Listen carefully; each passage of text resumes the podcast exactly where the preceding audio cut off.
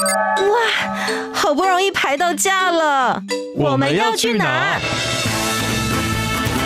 告别走马看花的旅程，出门不该只有吃吃喝喝。景点、文化、庆典、故事，旅游达人涂杰带你深游台湾，探索节庆文化。深旅 Follow me。去哪里？欢迎来到生里，Follow me，我是旅游达人涂杰，带你深游台湾，探索节庆文化。是的，现在大家应该是在过端午节的连假吧，所以今天节目呢也算是一个特辑，在前面的部分跟大家聊一聊有关于端午节的习俗，在台湾我们是怎么过的。虽然现在已经是农历的初七了，一般来说正统的端午节应该是会在农历的初五，但是其实呢，在台湾现在的话，最主要我们就是在连假，从礼拜四开始一路一直到礼拜天，有四天的连续假期，所以其实。端午节的气氛还是一直都在的。那除此之外呢，今天在节目的下半段要带大家一起来听一听。之前呢，我们所经历过的白沙屯妈祖进香，其实有好好的跟各位小旅客们分享过了。但其实，在台湾呢，妈祖信仰是一个非常非常重要的宗教盛事。我们也因此做了一个专题的节目，想要带大家好好的来认识台湾的宗教文化。那么，首先一开始呢，就先来聊聊有关于端午节。不晓得大家端午节的时候吃粽子了吗？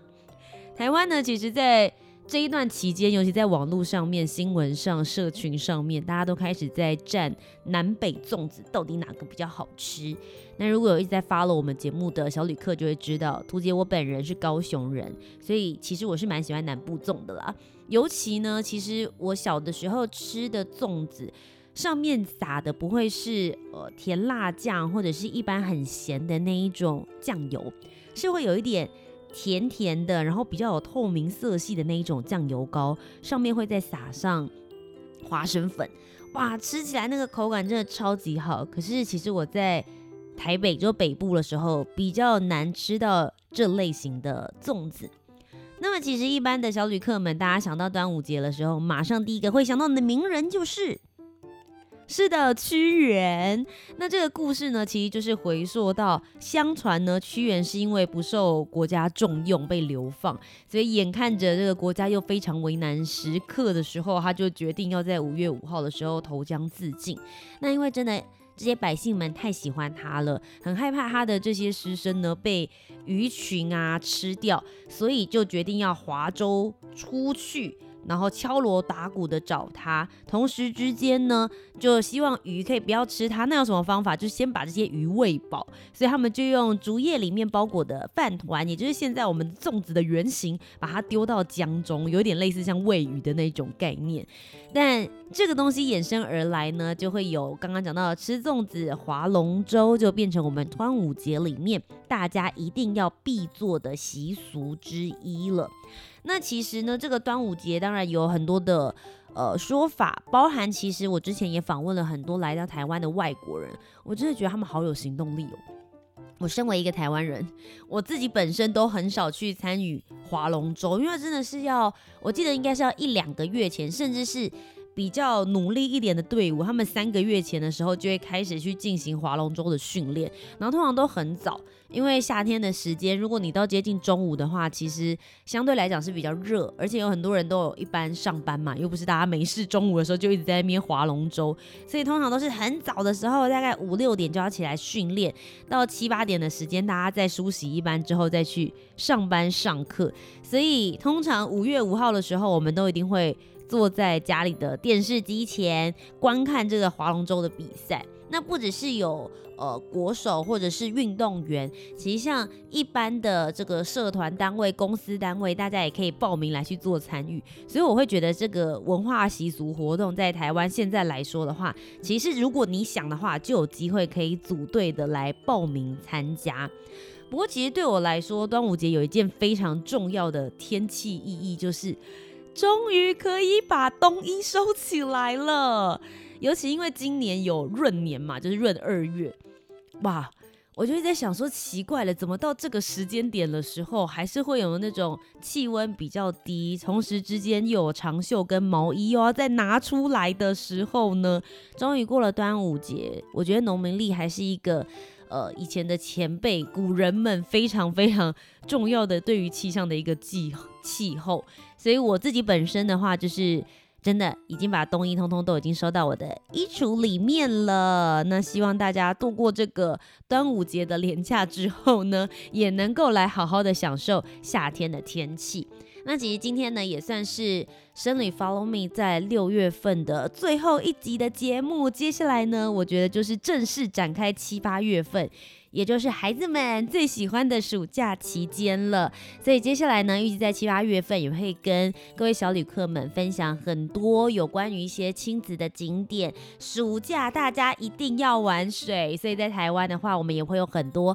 离岛的行程。我本人今年呢，在七月份的时候就会去一趟澎湖，也会去绿岛跟兰屿，所以也会很多相关台湾离岛的旅游可以来跟小旅客们分享。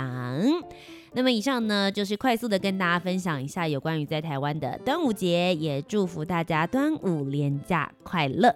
那么紧接着接下来呢，我们就要进入我们本集的专题时间，带着大家一起来深入了解台湾的庙宇文化喽。白沙屯妈祖进香，我们就一起来听听。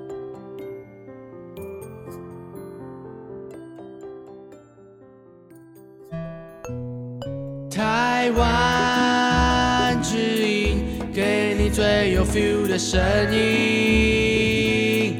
中央广播电台。中央广播电台。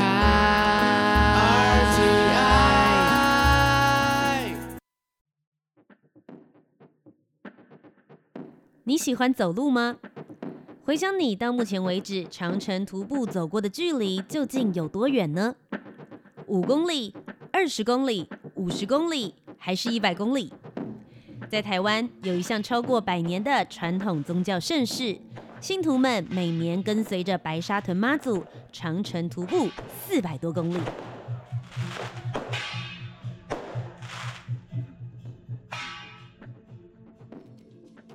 嘿，今天你要去哪里？欢迎来到生理，Follow me，我是主持人屠洁。这次我要带你深入了解，在台湾超过一百七十年历史的白沙屯妈祖进香，这一项被登录为国家重要无形文化资产的宗教盛事。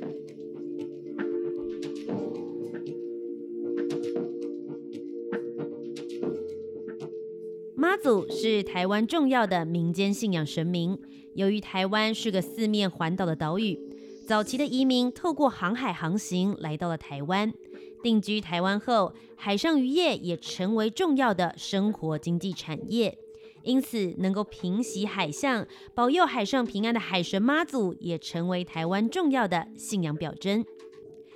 根据台湾宗教与民俗文化平台资料，全台湾有将近千间的妈祖庙，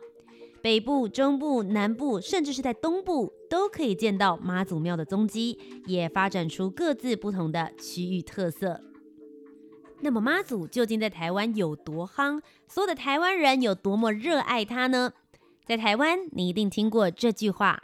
三尾消妈祖”。这句话是台语发音的，如果换成中文来说的话，就叫做“三月封妈祖”，意思是指信徒们为在农历三月出生的神明妈祖庆生的庆典活动。从农历新年一直到三月，各个主祀妈祖的庙宇会在庙口贴上香条，妈祖神像登上銮轿，随着热闹的鞭炮声进行盛大的绕境出巡以及徒步进香。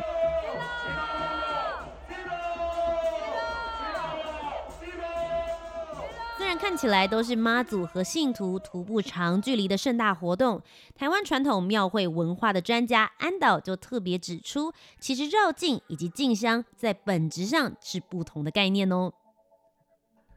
绕境跟进香的本质意义上呢是完全不一样的哦。比如说呢，像绕境来讲的话呢，它大概可以理解为哦，古代的领主或地主呢哦，他在巡视自己的管辖范围哦，自己所属的土地哦，那看看呢这城镇里面呢哦，我管辖的子民或者是呢我所属的土地有没有呢哦需要加强的，或者是呢需要我协助的地方。那另外呢，像进香的部分的话呢，是哦需要呢哦去获取更高的或更多的资源，所以呢，它必须呢要往哦更高阶的地方去移动哦。那可能呢是它的发源地，或者是呢哦可能是资源很丰富的一个。可能是香火很鼎盛的庙宇哦，所以他必须要前往那个地方呢哦来去呢哦进香那，因此呢他的行为上呢哦一个是在自己的领地范围内移动，一个呢是从甲地到乙地来移动，所以两个呢是不一样的状态。所以绕境其实就是神明巡视自己的辖区，而绕境出巡的目的是巡视地方，驱除邪煞，祈求和境平安。有一种警察巡逻自己的管区的那种感觉，而静香则是神明前往外地来拜会，除了神与神、人与人之间的交流之外，也透过小庙到大庙取香火的仪式，来添增小庙的香火光彩。目前台湾的妈祖绕境活动，已被 Discovery 誉为台湾三大宗教盛事的大甲妈祖绕境，规模是最大的。而进香活动则以白沙屯妈祖进香为徒步路程最远、最具代表性。摊开台湾地图，拱天宫所在的位置是在苗栗的白沙屯，它其实是个西部沿海的淳朴小镇，资源不算充沛。在一八六三年建庙之后，开启了每年从苗栗白沙屯拱天宫到云林北港朝天宫的徒步进香的传统。庙方人员白沙屯拱天宫文化组杨天星就和我们分享了当初徒步进香的初衷。我们的讲法就是，我们比较小的地方，嗯，小的地方庙自然它香火比较少，嗯哼。那为了要护佑地方，我们小地方就到人家大地方，小庙到人家大庙去，哦，看安排会，哦，啊，然后把它带回来我们的地方护佑地方，因为北港。的香火一定比较鼎盛啊，嗯、啊，然后所以我们千里迢迢又从那个北沙屯一路用走的走到北港来看这个会，嗯、啊，然后你也看到我们中午入庙的时候，道教冲进去，妈祖是被请到朝天宫的神房里面，嗯、他的神龛里面，嗯、啊，你知道中正中间是北港妈祖嘛？对，龙边是大殿，大殿就是比较崇高的位置嘛，嗯、我们的白沙屯妈祖就被。请进去的时候，就是在龙边的最上方。龙边，哇，对，OK，好，所以这里就是比较最高的位置。对对对对对对，是对我们非常非常对白沙屯妈祖非常尊重的一个讲法。所以进香最初的目的其实很单纯，小庙到大庙去取百年香火来补充灵力，一年一度的灵力充电，将它带回到拱天宫之后，庇应这边的乡里。每年白沙屯妈祖要往北港朝天宫进香，全程徒步大约是四百多公里。而最迷人的地方就是这个进香活动，一切全听从妈祖的神意，包含活动举办的日期以及天数，会在前一年的农历十二月十五日，以台湾传统的寡杯，也就是直交的方式，向白沙屯妈祖的神像来请示决定。那么提到这个寡杯。用中文字写下来的话叫做“直角”，是一个台湾很特别和神明聊天、请示神意的方法。拿着两个半月形的木头制或者是塑胶制成的红色角杯，向神明默念问题之后，朝地板直下。神明会用脚落地的正反面来回答信众的是否问题。所以，如果你所指出的脚刚好是一个正面向上，一个正面朝下，那我们就会称呼它为醒龟，意思就是神明同意你的看法，say yes 的意思。不过呢，在农历十二月十五号的跋杯仪式当中，妈祖只会告诉我们是从几号到几号出发，以及回銮到白沙屯拱天宫。那么中间的行程呢，到底几号要走到哪里？第五天的时候，我们应该要抵达朝天宫了吗？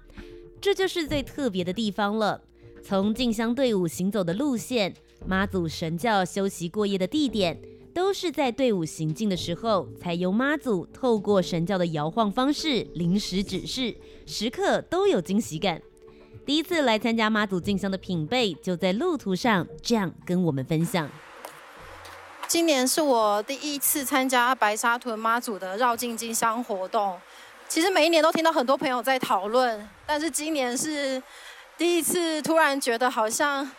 应该身为台湾人要来参加看看这个台湾人都应该要参加的民俗盛会。嗯，我来参加的时候其实有点紧张，因为。白沙屯妈祖，大家都知道，它的行进速度非常快，而且它的路线其实没有那么的确定跟固定。然后再来就是我们一到白沙屯妈祖庙的时候的现场，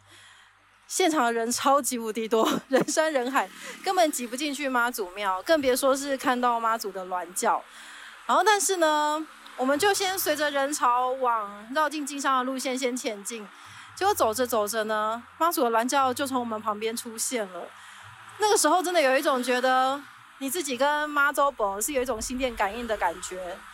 然后妈祖本陪了我们走了一段时间之后呢，就开始了他那个选路，他都会在这个十字路口，然后神职人员他们会感觉好像感应到妈祖想要在这边做一个选择，其实不知道为什么，那冥冥之中就是好像真的有一股力量会往那个方向走，在那个当下，你真的会觉得。你就是对着妈祖婆的脚步在走。不固定的路线增加了外地信徒祈求与妈祖互动的机会。近年来，白沙屯妈祖更常常走进小巷弄、传统市场、学校、乡镇公所，还有医院，巡视与民生相关的地点，直接跟信众来进行互动。随着白沙屯妈祖进香的信徒们，他们就像是韩团 BLACKPINK 有自己的粉丝名称 Blink 一样。这群白沙屯妈祖的信众称呼自己为香灯脚，跟着妈祖一步一脚印长程徒步，而路程上每一双合十祈拜的手，每个人都有属于自己跟妈祖之间的故事。其实我从小对妈祖信仰的文化呢，就是耳濡目染。因为老家在嘉义东石的沿海，那祖先们他们就是讨海人，所以自然就会供奉着妈祖。那我们家族呢，有一尊妈祖的神像，那就是轮流在叔叔伯伯的家中，大家这样子轮流每年祭拜。所以从小就觉得，诶，这个文化就深植在我心中。所以这一次呢，同事们约我来走白沙屯妈祖进香，其实我就很有兴趣啦，就想说，哇，这个台湾宗教盛事，一定要来参与看看。那走了这几天，其实感触蛮多的。那途中有遇到一个我觉得很感动的故事，就是因为大家都知道白沙屯妈祖进香的时候，那个銮轿的路线是不固定的。那大家走着走着就看到，哎，怎么突然妈祖的銮轿突然往人群的某一个地方就是往前狂奔这样子，然后想说，哎，发生什么事情了？结果我们一路跟着过去之后，才发现说，原来有一个当地的老妇人抱着她的可能是重病的儿子，跪在路边祈求妈祖。结果人其实现场人都很多，銮轿的教班是不可能看到的，那可能真的是一个感应，所以銮轿就往那边过去，然后为他祈福。哇，看到这个画面跟了解这个故事，就觉得真的很感动。从妈祖的信徒和一线的故事，我们可以感受到长城的徒步过程当中，除了身体的疲惫，更多得到的是感动。而这些故事也让白沙屯妈祖的信徒连年增长。在台湾超过一百七十年历史的白沙屯妈祖进香活动，在近短短的二十年间，因为媒体报道以及社群的兴起。参与人数从二零零二年的三千一百四十一人，跃升到今年二零二三年突破了十一万三千六百二十一人报名参与。甚至我们在进香队伍当中也遇到了德国人凯琳，外国人慕名而来，为台湾宗教民俗文化创造了崭新的样貌。我觉得马祖信仰跟我们西方的信仰。特别的地方是，台湾人真的把妈祖当成自己的妈妈或者自己的阿妈这样。嗯，因为对我们来说，妈祖真的是一个很陌生的人或者神。嗯哼，从来没有听到这个名字。然后在研究当中发现，啊，其实马祖跟一般的台湾人的感情真的是很密切，对，精密的，对对对，嗯、这个让我非常惊讶。我觉得是我从来没有发现到的台湾文化的一一面，这样。其实就如同这位德国人凯琳所说的一样，很多台湾的信众以及台湾的信徒是把白沙屯妈祖当做自己的妈妈。而除了进香之外，白沙屯妈祖之所以千里迢迢徒步到北港朝天宫，其实还有一个重要的任务——挂会。这个仪式呢，会将朝天宫百年未曾熄灭的圣火引入特制的火缸当中。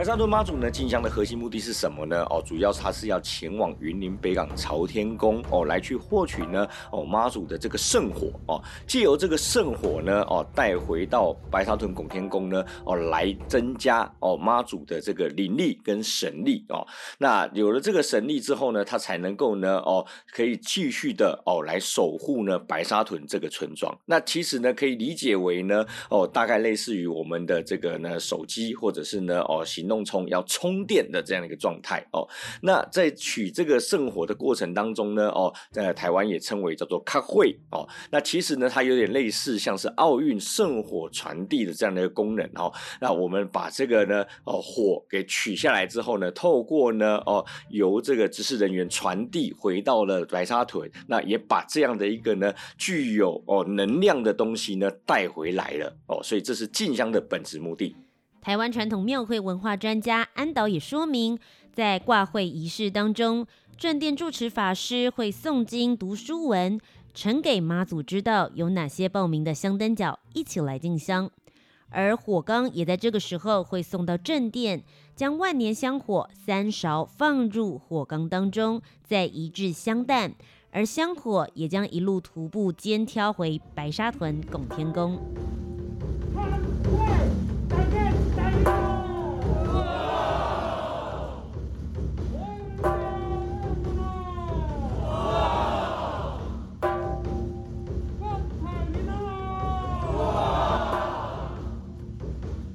截至二零二三年，白沙屯妈祖进香使用的依然是清朝时期就传承下来的瓷制火缸。为了避免因为高温而让火缸爆裂，在仪式的前一天，会有老师傅来勾灰咖，